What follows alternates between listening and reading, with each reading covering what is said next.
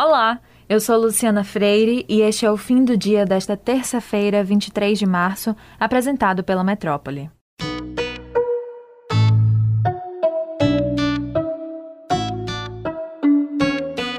A ministra do Supremo Tribunal Federal, Carmen Lúcia, mudou o voto no julgamento da segunda turma sobre a suspeição de Sérgio Moro e forma maioria pela parcialidade da atuação do ex-juiz na condenação do ex-presidente Lula no caso do triplex no Guarujá. O julgamento começou no dia 9 de março, quando o resultado ficou empatado em 2 a 2. Nunes Marques pediu mais tempo para analisar a ação e a pauta voltou a ser discutida hoje ele decidiu votar contra a parcialidade do ex-juiz, mas com a mudança de voto de Carmen Lúcia, a maioria declarou Moro parcial no julgamento de Lula. O Brasil registrou um novo recorde de mortes por Covid-19. Foram 3.251 vidas perdidas em 24 horas.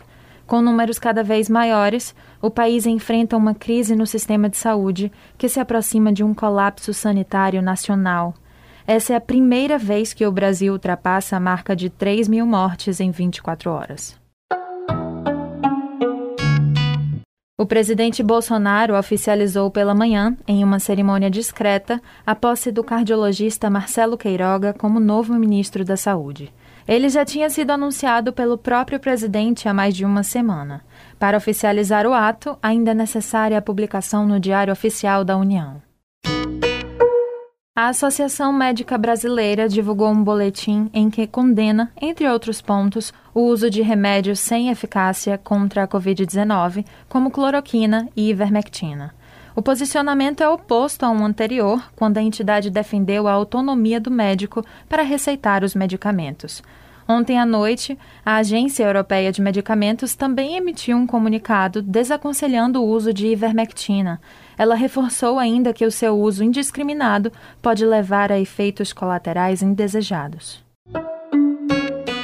O ministro Marco Aurélio Melo, do Supremo Tribunal Federal, negou a ação do presidente Jair Bolsonaro e manteve válidos decretos dos governos do Distrito Federal, Bahia e Rio Grande do Sul, com restrições de circulação de pessoas para conter a Covid-19. Na decisão, ele chamou a atenção de que a ação não deveria ter sido assinada por Bolsonaro, mas pela Advocacia Geral da União. O plenário ainda vai julgar a ação, mas ainda não há data definida. Rui Costa, o governador da Bahia, divulgou um vídeo agradecendo o ministro pela decisão em que, abre aspas, mais uma vez o STF se coloca ao lado da ciência, da saúde e da vida dos brasileiros, fecha aspas. A Bahia ultrapassou hoje a marca de um milhão de vacinados contra a Covid-19.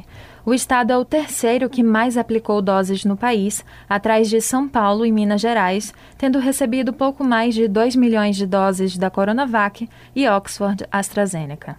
Lembrando que a outra parcela desses imunizantes está guardada para garantir a segunda aplicação na população. Segundo o secretário de Saúde do Estado, Fábio Vilas Boas, a expectativa é aumentar esses números já em abril, com a chegada do primeiro lote da vacina russa, a Sputnik V. O governo do estado também decidiu, junto com as prefeituras da região de Guanambi, no sudoeste da Bahia, a adoção de medidas mais restritivas para combater a pandemia do Covid-19. Na edição do Diário Oficial de amanhã, vai sair o decreto que define que apenas atividades essenciais vão poder funcionar. Essa nova regra vale, por enquanto, até às 5 horas da manhã do dia 5 de abril.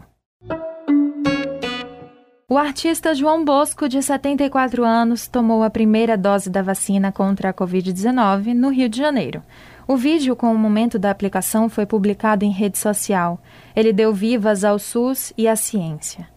Quem também foi vacinado hoje foi o cantor Sidney Magal, de 70 anos, aqui na Bahia, em Lauro de Freitas.